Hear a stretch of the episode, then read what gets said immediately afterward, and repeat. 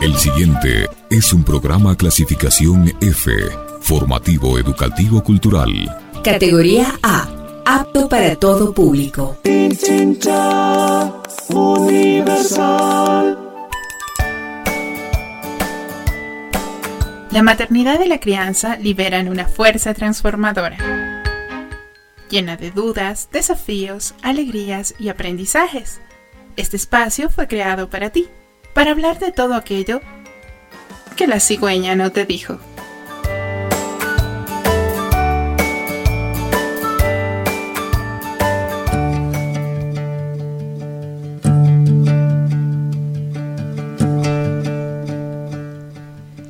Hace varios años, un maestro zen hablaba de la finitud. La vida, decía, es un instante. Ese instante puede durar días o puede durar años. A veces el soplo, el soplo vital dura segundos o pocos minutos. Pero el tiempo que estamos aquí marca nuestra experiencia y la de quienes nos conocieron. Eso me hizo recordar también a una mujer que había perdido a su hijo cuando él recién había cumplido 19 años. Ella tenía muchísima alegría de vivir y cuando le preguntaban por su hijo solía decir, tuve la fortuna de disfrutar de su presencia durante 19 años y eso no es poco. 19 años son mucho, mucho tiempo y por eso lo agradezco día a día. Su reflexión la he guardado durante estos años como un tesoro.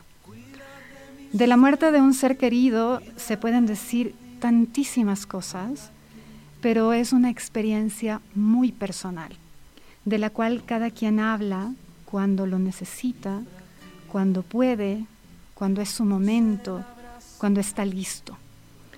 Por ahí atravesamos el shock, la rabia, la culpa, recuperamos recuerdos y poco a poco vamos y podemos agradecer las enseñanzas. El duelo puede asociarse con una tristeza profunda de la que parecería imposible salir y de eso vamos a hablar esta tarde. Soy Andrea Ávila y hoy en La cigüeña no te dijo abordaremos el duelo por la muerte de un hijo cómo afrontar un dolor así, tan profundo e intenso, indescriptible, que de solo pensar te paraliza. Cómo reivindicar esa pérdida como un proceso de aprendizaje. ¿Cómo es posible que el mundo siga girando si mi hijo ya no está? ¿Cómo es posible seguir viviendo cuando la vida se detuvo, cuando un pedazo del alma se arrancó y se fue con él? Eso fue exactamente lo que pensó y lo que sintió Paola Mantilla cuando perdió a su hijo. En su testimonio nos habla del proceso de pérdida y de sanación, de cómo cada miembro de su familia lo enfrentó a su modo. Esta es su historia y le agradecemos a Paola por abrirnos las puertas de sus recuerdos y de su corazón y hablar con nosotros para la cigüeña no te dijo.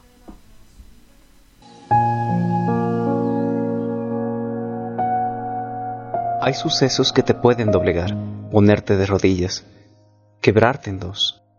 ¿Qué hay después del dolor? ¿Cómo se lo asimila? ¿Cómo se vive el duelo? ¿Cómo se nombra a quienes han perdido un hijo? Paola Mantilla es economista y consteladora familiar. Está casada y tuvo tres hijos nacidos vivos. Juan Andrés, Isabela y Sebastián. Cada uno fue esperado de manera diferente. Para Paola, Juan Andrés vino a enseñarle muchas cosas, cada frase que decía estaba llena de sabiduría, de madurez, con un entendimiento sobre las cosas de la vida que se volvían reveladoras. Entonces, hice una vida recta, terminé mi carrera profesional de economía, eh, tuve la oportunidad de, de trabajar desde muy jovencita. Me casé cuando terminé mi carrera profesional y decidimos igualmente no tener hijos al principio. Yo estaba muy enamorada de mi, de mi trabajo decidimos em, no tener hijos enseguida, entonces con mi esposo éramos como roommates, muy buenos compañeros, hemos hecho siempre con él un proyecto de vida. Decidimos, íbamos a ser padres, yo tomé una vida espiritual muy profunda. Es por eso que antes de quedarme yo embarazada de Juan Andrés, mi primer hijo nacido, hice todo un proceso, o sea, hice yoga, limpieza del útero. Bueno, o sea, me preparaba de mil maneras porque yo realmente quería que venga un ser de luz. Y a nivel laboral, yo sufrí mucho durante mi primer embarazo, muchísimo. Tenía mucha presión, así que tal, preeclampsia. Y me dio una preeclampsia bien compleja. Mi, Juan Andrés nació muy chiquito, muy prematuro. no sabía cómo ser mamá y yo creo que esa es una de las eh, cosas eh, que, que, lo deberíamos hablar más a nivel de, de, mujeres, porque te puedes llegar a dar una depresión postparto que no es bien vista, que, de la cual no se habla. Me sentía totalmente desubicada. Entonces yo decía, si yo pedía un ser de luz, ¿por qué este niño está tan chiquito? ¿Por qué es prematuro? ¿Por qué no puede lactar? Entonces yo creo que Juan Andrés me vino a enseñar muchísimo en la vida. Juan Andrés era un ser excepcionalmente especial. Cuando iba a cumplir tres años, yo le explicaba que su aura, que es como un huevito, se va a separar de la mía ya muy pronto. Entonces, que era el tiempo de tener una hermanita. Y fue así, fue así, fue realmente, eh, él lo comprendió perfecto y, y, creo que ahí él empezó a preparar ya su partida, cuando su hermana estaba en camino. Juan Andrés le daría a Paola y a su familia, además, una gran lección de valentía. Yo jamás me imaginé que, que, Juan Andrés, próximo a cumplir sus cuatro años, tuvo un accidente y, y, se fue. Yo estaba en la oficina, me llamaron, tuvo una caída y llegamos y no había nada que hacer. No había nada que hacer. La muerte de un hijo es como que te desenchufaras de la vida. Es como cuando en la televisión tú estás viendo una imagen o una película de felicidad en la familia. Teníamos planificado comprar el terreno, hacer la casa, el perro, no sé qué, y mi hijo me iba a ayudar a trabajar. Él decía que él me va a ayudar. Yo te voy a ayudar, mami, no te preocupes. Él a los tres años me ayudaba con la maleta de la niña. Era un adulto. Él no era un niño. Él era un adulto a los tres años y medio. la palabra dolor o la palabra sufrimiento no abarca el desastre que se produce en la vida de una familia. Sí, yo he sido buena hija, buena alumna, buena prima, buena sobrina, porque a mí. Cada quien afronta el duelo de manera personal y construye de a poco su propio camino de sanación. Es como que uno aprende a aceptar la muerte de una forma más natural. No quiere decir que no, si fallece un ser querido, o sea, que esté muy cerca de uno, no te va a eh, choquear, por decirlo así. tu proceso no es igual al de tu marido, no es igual al de tu papá, no es igual al de nadie. Tu proceso es tuyo y eso es un caminar tuyo. Pongan sus límites y vayan abriéndose, sí, pero con conciencia y con esa apertura en el corazón no con esa imposición de tengo que trabajar o de tengo que ir a misa o de tengo que aceptar el, el rosario, el no sé quién, el comentario o lo que fue. Entonces yo creo que la gente sí es como que nos falta en general aprender a tener este, este, este respeto y este acercamiento eh, cariñoso, cálido, no invasivo. Aunque Juan Andrés no esté materialmente, está presente siempre. Cuando Juan Andrés partió, todos tomamos terapia, todos. Y creo que eso evitó de que me suicidara, porque tenía no la intención de cortarme las venas, sino de, de no vivir. Por ejemplo, cuando hay muchas muertes de adolescentes, es porque le di la moto, porque le di la tricar, porque le di permiso. Y es algo que es una culpabilidad que tú de una, porque los papás estamos para proteger. Entonces sientes que fallaste. Esa culpabilidad, esa, ese dolor, ese entendimiento, tiene que ser digerido. Tiene que ser digerido, tiene que ser masticado y tiene que ser llorado. Tú no puedes decirle a alguien en una fase de duelo, no llores. Esto de permitir de que te acompañen en, en el dolor con respeto, porque también la gente no sabe cómo manejar esta situación. Pero justamente este proceso personal y también este acompañamiento de renacer, en el que nos decían, ojo, o sea, hay más hijos. Hay más hijos que perdieron su hermano y que han perdido sus padres. Entonces, es como que te empieza a, recomponer, a, reconstruir, por decirlo. Por ejemplo, un año después de que él falleció, logramos comprar una casa. Era como la casa de nuestros sueños, con el árbol de aguacate que mi hijo hubiera añorado toda la vida. Entonces ese árbol de aguacate representaba que él estaba ahí. Representa su presencia en ese momento. Con el seguro de vida de la escuela de mi hijo, nos ayudamos para hacer el enganche de la casa. Entonces él estaba, él estaba siempre presente, pero yo no me sentía todavía a gusto en la tierra, por decirlo así, porque mi deseo era no estar, para estar con mi hijo. Pero decidimos que venga Sebastián, nuestro último bebé, y también él fue concebido en la fecha en la que Juan Andrés se fue. Entonces, cuando supimos que era varón, o sea, para mí, yo lo único que pedía de rodillas es que no me confunda, porque ese nuevo ser era otro ser no era Juan Andrés. Y bueno, efectivamente son muy diferentes, o sea, cada vez me han salido más negritos. Todos atravesamos los duelos de diferente manera. Muchos se cuestionan el aprendizaje de esas experiencias dolorosas. Otros se aferran al sufrimiento y les cuesta salir, les cuesta volver a encontrarle sentido de la existencia. Hay quienes avanzan, resisten y buscan luz o se la fabrican, porque saben que ese dolor hay que dejarlo ser, hay que dejarlo estar y fluir con él. Sobrellevar la pena y el sufrimiento tal vez es una de las lecciones más difíciles de asimilar, pero si como Paola le buscamos un sentido, es muy posible que no nos hundamos en el dolor. La cigüeña no te dijo.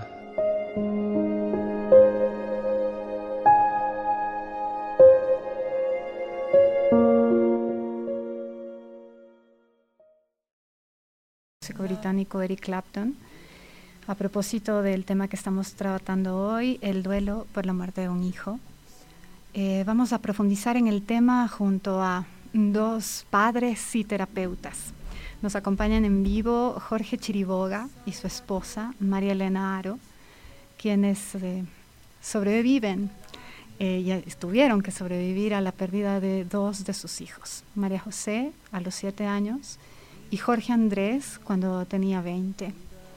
Ambos dirigen el grupo Renacer, que lleva 25 años acompañando a padres y madres que han perdido a sus hijos. Jorge es educador, coach ejecutivo, coach personal y tiene una orientación hacia la tanotología. Y María Elena, su esposa, es coach ejecutiva y de vida. Buenas tardes, muchas gracias por aceptar nuestra invitación, Jorge y María Elena. Gracias, eh, Andrea. Un gusto poder compartir contigo eh, estos, estos minutos. Igual escuchar a nuestra querida Pau es, nos, nos causa mucha emoción. Hola Andrea, mucho gusto. Muchas gracias por la invitación. Gracias a ustedes. Voy a, a comenzar, quiero comenzar con algo muy personal. Preguntarles ¿Qué fue lo más duro de, al enfrentar eh, para ustedes cuando perdieron a, sus hijos y cómo lo sobrellevó cada uno? Bueno, eh, lo más duro es que eh, pierdes absolutamente todo el sentido de vida y, y comienzas a cuestionarte mucho la ausencia. La ausencia es es algo que te, va liquidando porque estuviste, estuviste ayer con tu hijo y hoy ya no estás. Y ese momento, ese, ese colapso existencial, hace que eh, comiences a sentir eh, este, este apego enorme hacia nuestros hijos y hacia las cosas que tienen hijo, las cosas que tenía o, o con lo que diariamente podía moverse, sus libros, sus cuadernos, sus zapatos, todo, tienes un apego impresionante a eso y comienzas a extrañar, todo, todo eso que, ya no existe, ¿no? Que ya no existe y evidentemente cuando va avanzando el tiempo existe muchísimo más más este dolor, porque lo que se tiene en ese momento es dolor. No sé, tú, Mari, ¿qué experiencia tenías? Bueno, y realmente cuando ya han pasado tantos años de la muerte de mi José, son 25, de mi Jorge Andrés 14, pues uno tiene un poco más claro el, la película, podríamos decir, porque en esos momentos de la muerte de cada uno de nuestros hijos fueron momentos muy oscuros. Y, y las preguntas de la, la ira eh, te viene y en el caso de mi José, que tenía siete años, fue la, eh, la muerte después de una operación de la columna. Eh, nunca vas a estar preparados para una situación. Eh, teníamos la esperanza que después de la operación todo iba a continuar muy bien, pero jamás te esperas que después de la operación tu hija muera. Por lo tanto, te vuelven, como dice mi esposo, esos reclamos de cómo si estuve, si estaba bien, qué pasó, y son preguntas que, no tienes respuesta. Luego de, cuántos años eh, muere mi hijo Jorge Andrés, de 20 años, un muchacho lleno de vida, hermoso, precioso en todo sentido de la palabra. en sus 21 años que estaba, daba, sembraba amor en todo lado y muere en un accidente en moto. Y lo que sí yo te puedo decir en ese momento, que es algo que yo me acuerdo, es que cuando fue el momento del accidente que nosotros fuimos, me acuerdo que dije, alcé a ver y le dije otra vez a mí. O sea, fue mi, mi reclamo en ese inmenso dolor que yo tenía.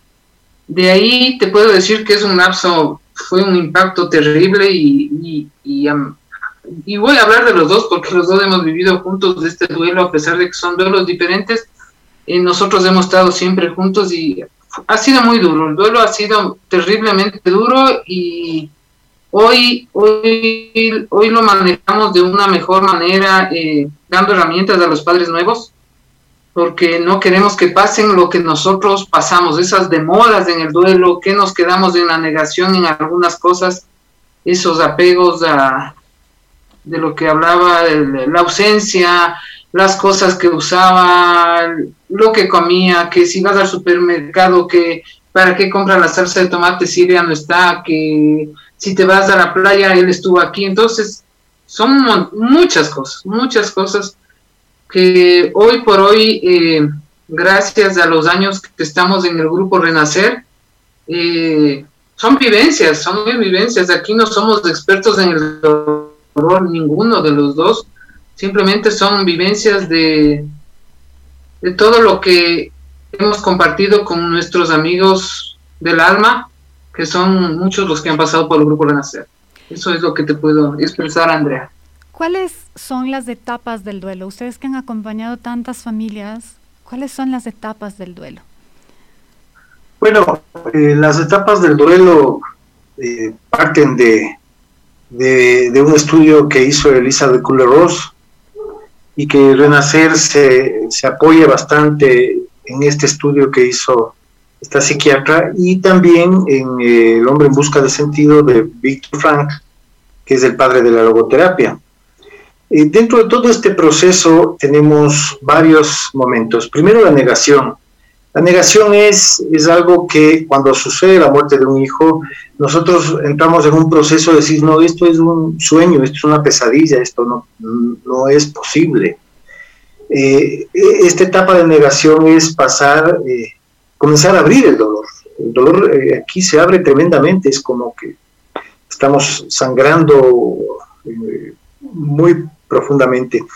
Y luego viene la ira porque nos damos cuenta que es una realidad y esta ira posiblemente está investida de culpa, de los porqués, por qué, por qué a mí, lo si hubiera, que son cosas que no, no existen. Si yo le hubiera dicho a mi hijo que se quede, si hubiera, le hubiera dicho a mi hijo que, que se quede a dormir, que no se monte en la moto, etcétera, etcétera. Entonces, tú tienes una cantidad de elementos que se trabaja en el proceso de la ira. La culpa, la culpa es enorme cuando hay casos de, por ejemplo, de suicidio. Eh, y, entonces está envuelto en todo, en todo esto, en este segundo lapso. y después viene un poco la negociación. Pero esto es como un péndulo que, que estás yendo y viniendo, ¿verdad? Eh, entras en una negociación cuando dices yo necesito ayuda. Entonces, eh, eh, das este espacio a decir necesito ayuda porque solos no podemos. En un proceso del duelo, la gente sola no puede, no puede, porque hay muchas cosas que el, cerebro humano no nos permite, nos condiciona a los momentos del accidente y nos tiene en este círculo vicioso donde no nos deja vivir. Entonces, estamos entre la negociación, la ira, la ira y, la, negación. Entonces, vamos caminando por este, por este lado y cuando comenzamos nosotros a trabajar en el proceso del duelo, en darle ciertas premisas de que no, no son solo eh, solos, que hay mucha gente que está pasando este proceso y, dentro de todo este dolor hay casos mucho más, mucho más fuertes. Entonces, eh, pasamos por algún tiempo, nosotros esperamos siempre que el tiempo sea lo menor. Mucha gente suele decir, el tiempo lo sana todo. Y la verdad que el tiempo no sana nada, porque el tiempo es lineal. Es la decisión que tú tomas sobre el tiempo. Entonces, este es un tema de decidir. Cuando tú decides eh, llamar al grupo, cuando tú decides pedir ayuda, es ese momento en el que tú comienzas a cortar el tiempo en el proceso del duelo. Luego de la negociación viene la aceptación. Eso es un poco el decir, estoy aceptando lo que me pasó. Estoy aceptando lo que me pasó y está sanando mi herida, ¿sí? Está cicatrizando mi herida y mi mente y mi corazón ya, ya están más uniformes en, en, lo que, en la unidad que somos. Para luego entrar ya a un proceso de trascendencia y resiliencia social total. Entonces, el proceso del duelo está enmarcado en estos, en estos puntos, pero a veces estás en la aceptación, pero llega un día en que eh, es el cumpleaños, es una fecha especial y vuelves a caer. Pero tienes la posibilidad de volver a reincorporarte porque tú ya sabes el camino. Entonces tienes días buenos, tienes días malos, y así por algún tiempo. Pero lo importante es que cuando tú activas la decisión sobre lo que tienes que hacer, eh, sanarás eh, muy pronto. Como, como dice la frase, lo importante no es lo que te sucede en la vida, sino que haces con eso que te está sucediendo. Y esa es mi, mi siguiente pregunta. Estamos hablando con Jorge Chiriboga y María Elena Aro del Grupo Renacer sobre el duelo, superar el duelo de los hijos. Eh, ¿Cómo superar el por qué a mí? ¿Qué haces con eso que te pasó? Bueno, ¿y por qué no? Siempre nosotros hacemos la pregunta, eh, cuando uno prende la televisión, ahora que estamos en esta época de pandemia, ¿cuánta, cuánta gente ha muerto? Porque la muerte te acompaña. Uno cuando, cuando se acuesta, cuando se despierta, la, muerte está acompañándote constantemente, al, al, igual que la vida. Entonces es, está dentro de las mismas posibilidades que la vida, está también la muerte. Y, entonces, evidentemente, cuando, cuando esto sucede y te roza el dolor a ti, entonces tú dices, ¿por qué a mí? Pero cuando tú prendes la televisión o escuchas la radio y comienzas a escuchar la cantidad de accidentes, de fallecidos que existen, entonces tú, cuando no te sucede, estás solo de espectador. Entonces dices, eso no me va, no me va a pasar a mí. Pero te pasó. Y entonces cuando tú dices, ¿por qué a mí? La respuesta sería, ¿y por qué no? ¿Por qué no? también estás dentro de las posibilidades de que puedas. Y sirve incluso para otros golpes que la vida te puede dar, ¿no? Es como un golpe de humildad. ¿Y por qué no te tenía que pasar a ti? Cualquier cosa, un accidente, una pérdida material, una pérdida afectiva, eh, siempre es una gran lección, un gran aprendizaje. ¿En qué ayuda, ustedes que, que, manejan el grupo, en qué ayuda hablar con otras personas que han vivido lo mismo?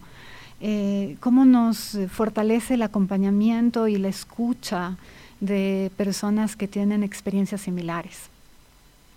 Ok, antes de pasar, yo te diría que a este tema que me estás preguntando, te diría que eh, nosotros trascendemos eh, todo esto cuando lo aceptamos, porque tú puedes tener un duelo de muchísimos años, porque no aceptas, porque vives en la negación, porque tu, dolor se transformó en sufrimiento. Y el sufrimiento es decisión, yo decido sufrir. El dolor no, el dolor es físico. Y eso es lo que tienes que sanar. Entonces, de tal, de tal suerte que nosotros tenemos que hacer nuestro proceso de aceptación y de trascendencia del dolor. De esta manera, apuntalas para estar en un nivel de pensamiento superior. Eh, y emocionalmente comienzas a ser mucho más sensible. Y esto te permite comenzar a observar las pequeñas, grandes cosas que hacen la diferencia de la vida. Y entonces cuando te viene una quiebra, te viene un problema económico, te viene cualquier otra cosa, pues tú tienes una paz interior que la puedes manejar frente a estas situaciones. Eh, pero si puedes repetir la pregunta para que mi mujer te, conteste. Por supuesto, lo, que les decía es, eh, ¿de qué sirve juntarnos en grupo? Hablar con personas y escuchar a personas que han vivido lo mismo que nosotros. ¿Cómo esto nos fortalece y nos ayuda?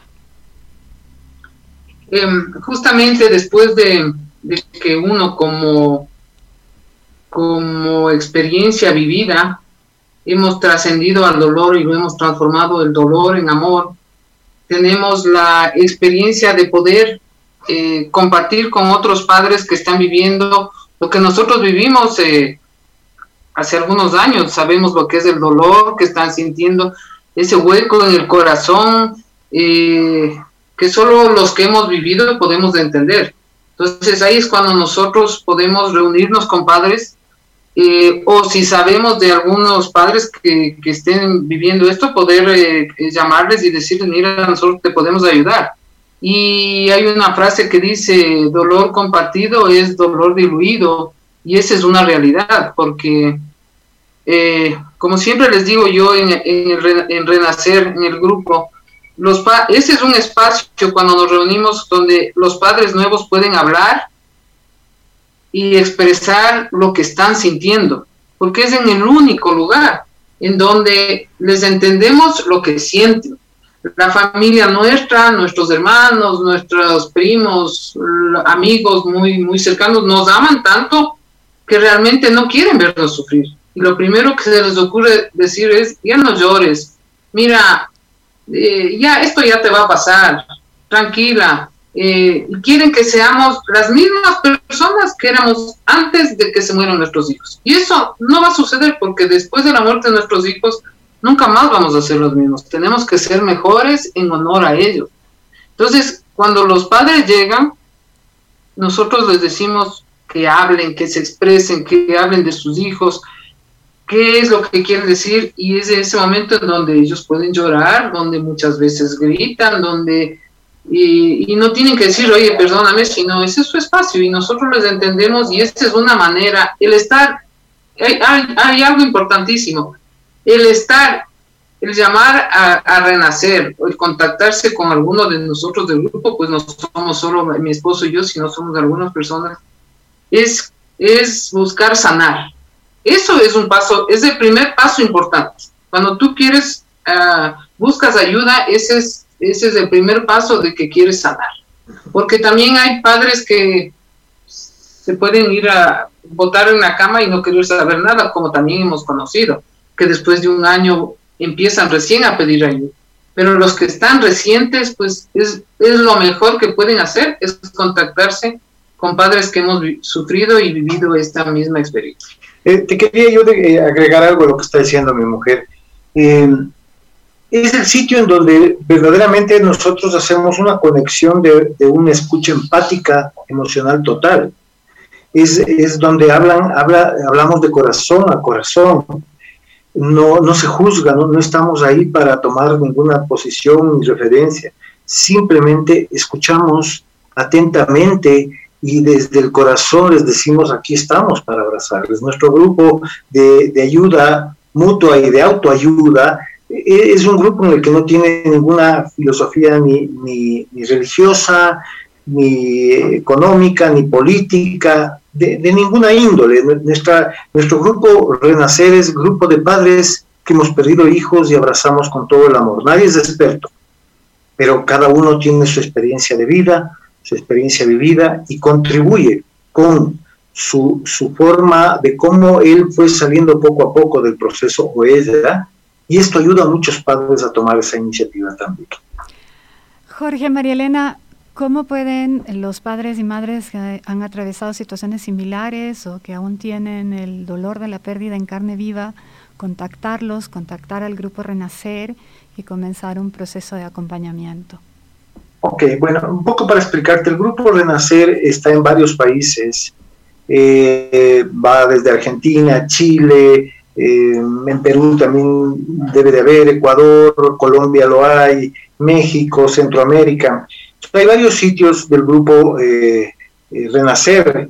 El grupo Renacer en Ecuador lo encuentras en la página web como Renacer Ecuador y ahí tú vas a tener todos los links de, los diferentes países, pero eh, se pueden contactar a nuestros números telefónicos también, los personales, al 0999-701-659 de Jorge Chiriboga y al de mi mujer Marilena Aro al 099-832-958. Muchísimas gracias.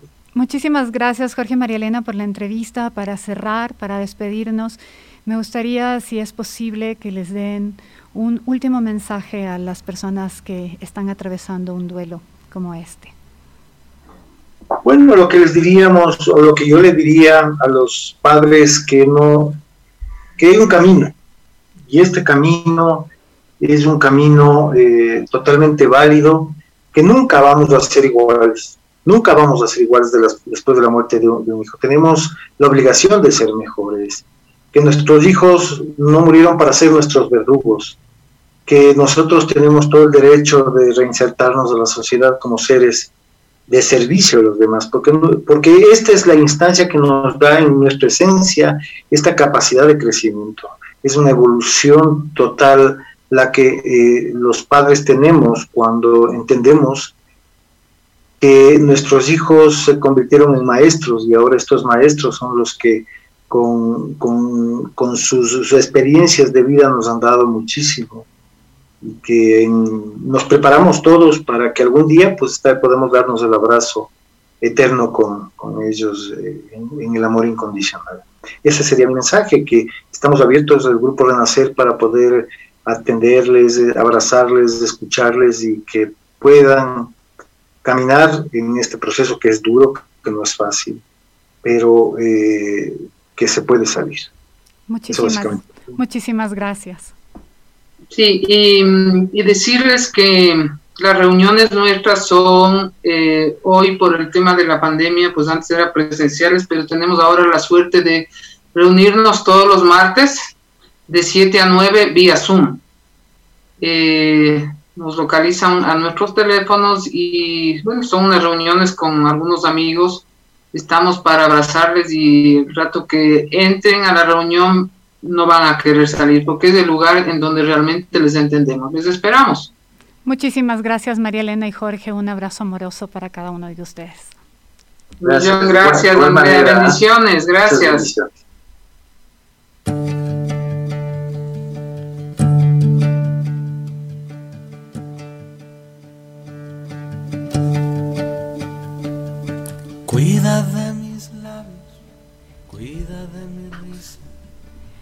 Volvemos en un momentito más, vamos a, una pausa y continuamos con más de La cigüeña no te dijo.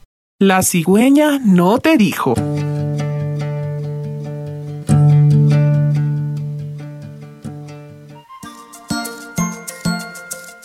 Ahora, busca un lugar, ponte cómodo, cierra los ojos, vuélvelos a abrir, respira, abre tus sentidos. En unos segundos más te contaremos un cuento.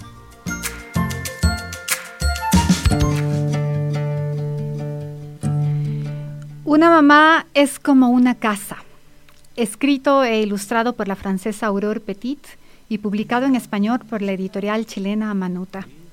¿Qué es una mamá? ¿Cómo ve un hijo a una mamá? Una mamá es tantas cosas que las vamos a escuchar en este cuento que esta tarde nos lo lee Serena Iturralde.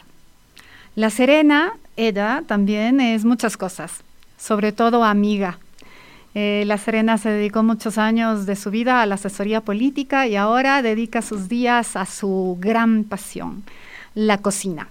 Fabrica patés 100% artesanales hechos con una antigua receta francesa. La Serena nos lee ahora ¿Qué es una mamá? Una mamá es como una casa.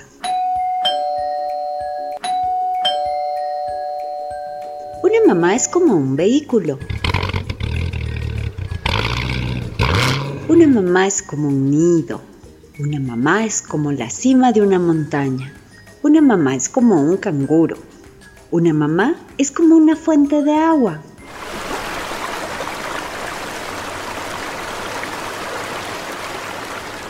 Una mamá es como un caparazón.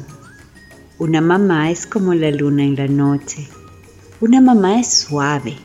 Una mamá es como un refugio. Una mamá es como un espejo. Una mamá es como un motor.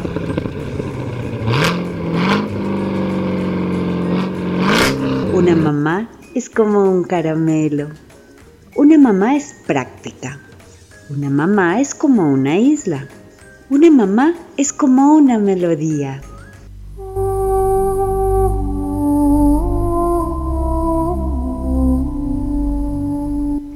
Una mamá cambia.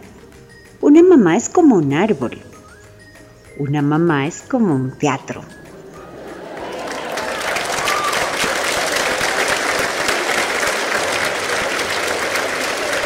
Una mamá es como un huracán. Una mamá es como una doctora.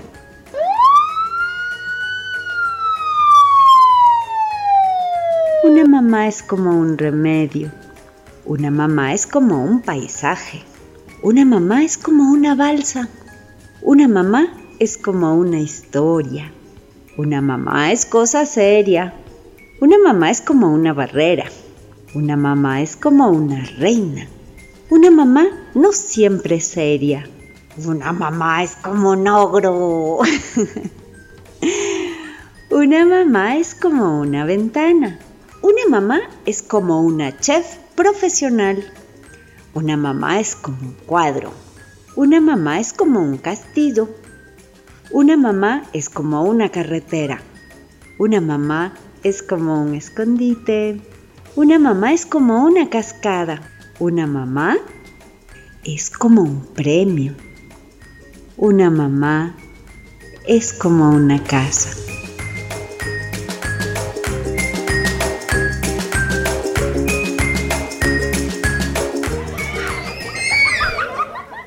Preocupes por la bulla de casa, porque este programa está hecho para que lo escuches junto a tus hijos. Pam, palalam, pam,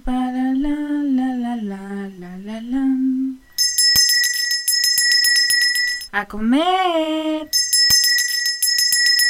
A jugar.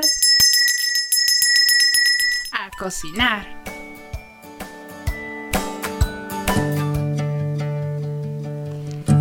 El sambo es un producto que lo degustamos en la cocina ecuatoriana desde que somos muy, muy pequeños.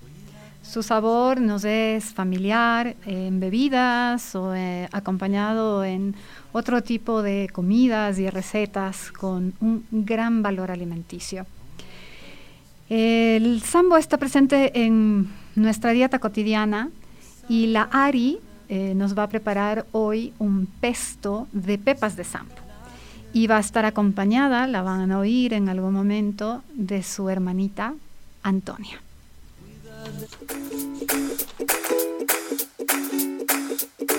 Sambo. El sambo es una planta trepadora de la cual nos comemos sus frutos, que tienen la forma de una sandía. Es una planta de origen latinoamericano. Se la encuentra desde México hasta Argentina, pero se cree que es natural del Perú. Con el sambo se preparan muchas recetas. Con las flores y los brotes tiernos se preparan ensaladas. Con el fruto maduro se pueden elaborar dulces y bebidas. Las semillas, las pepas, se comen saladas, dulces, molidas y tostadas. En Ecuador el fruto tierno se usa también para preparar sopas.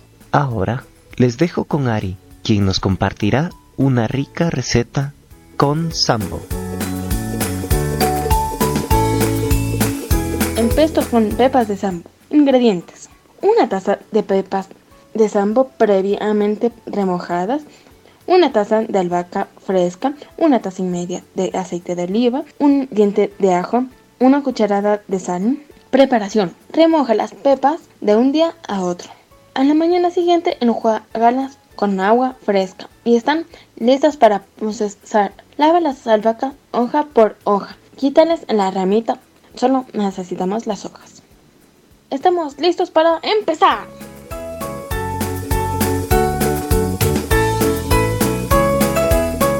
Vamos a licuar las pepas de sambo. Vamos a subir la velocidad licuando poco a poco, incorporando el aceite de poquito.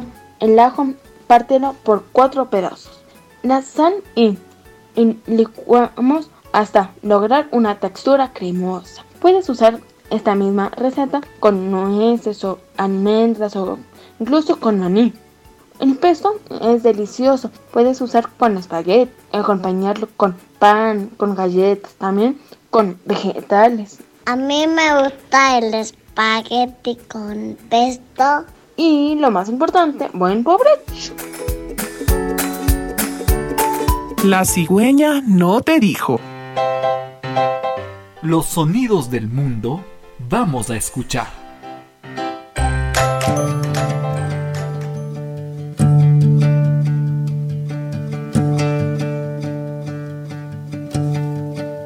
Les dejamos ahora con la les dejamos ahora con la segunda parte de las voces de las aves, esos animalitos voladores cuyo trinar nos acompañan en las mañanas y en las tardes cuando ellos ya se van a dormir y cuyos colores de sus alas nos sorprenden cuando los miramos.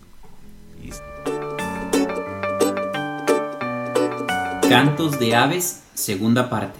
Cantos de aves, segunda parte. Cigüeña. Cigüeña.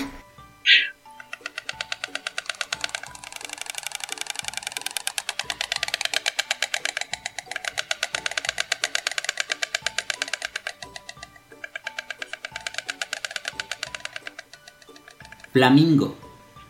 Flamingo.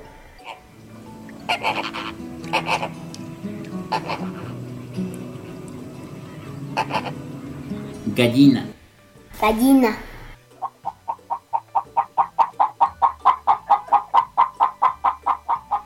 Avestruz. Avestruz.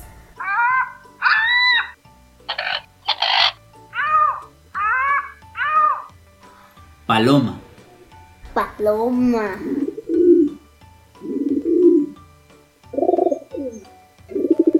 Pato. Pato. Grulla. Luya. Garza. Garza. Martín Pescador. Martín Pescador.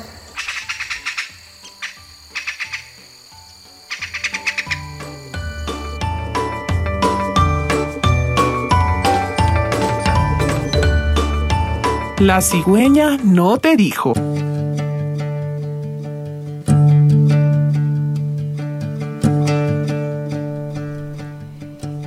Este programa nos ha llevado a las lágrimas. Estamos a punto de cerrarlo y después de esta despedida, ustedes van a escuchar Sos mi sol, escrito por el músico, escrita por el músico argentino Luis Pesetti que tiene una larguísima trayectoria en el mundo de la literatura y de la música infantil y que va a estar cantado e interpretado en la voz de eh, Marta Gómez, la cantautora colombiana.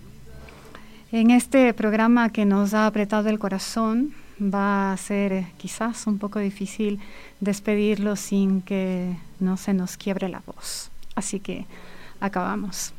La cigüeña no te dijo, eh, de este día lo dedicamos a todas las madres y padres que han perdido a sus hijos, que ahora mandan luz hacia las estrellas, que lo sobreviven en los recuerdos.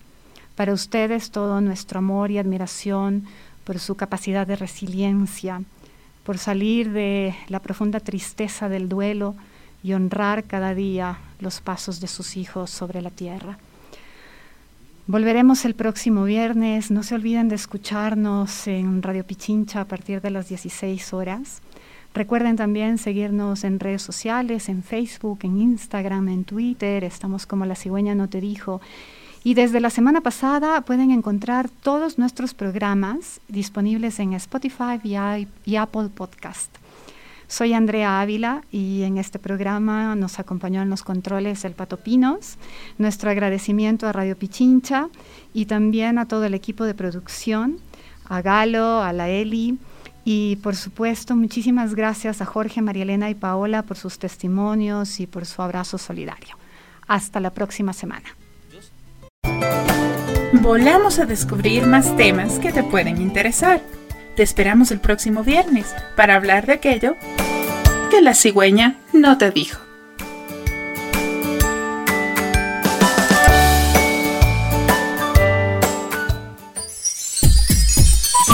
Programa Clasificación F, Formativo Educativo Cultural.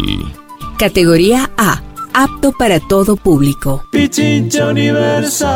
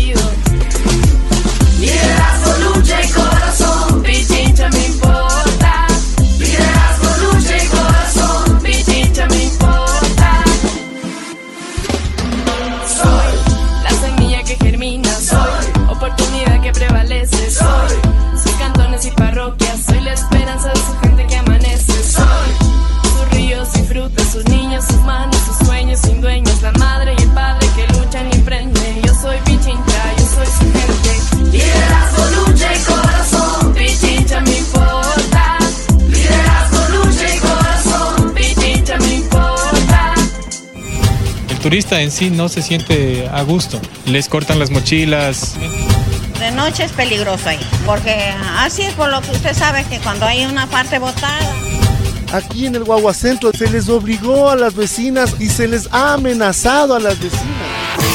Pichinche en tu barrio. A través de un micrófono te acompañamos en los requerimientos y necesidades de tu comunidad. Pero una de las preocupaciones más grandes es cómo se responsabiliza a los municipios de generar. Germánico Rivadeneira atenderá tus demandas porque tu comunidad se expresa. Receptamos tus denuncias al 098 94 70 058 o al 32 40 040 o todos los martes a partir de las 11 y 10 en el espacio Pichincha Rimay. Pichincha en tu barrio, tu comunidad al aire.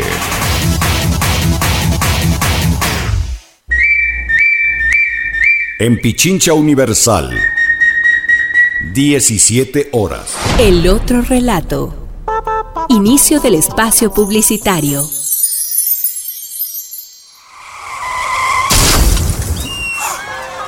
En situaciones de crisis colectivas como el COVID-19, corres o ayudas. ¿Le ayudo?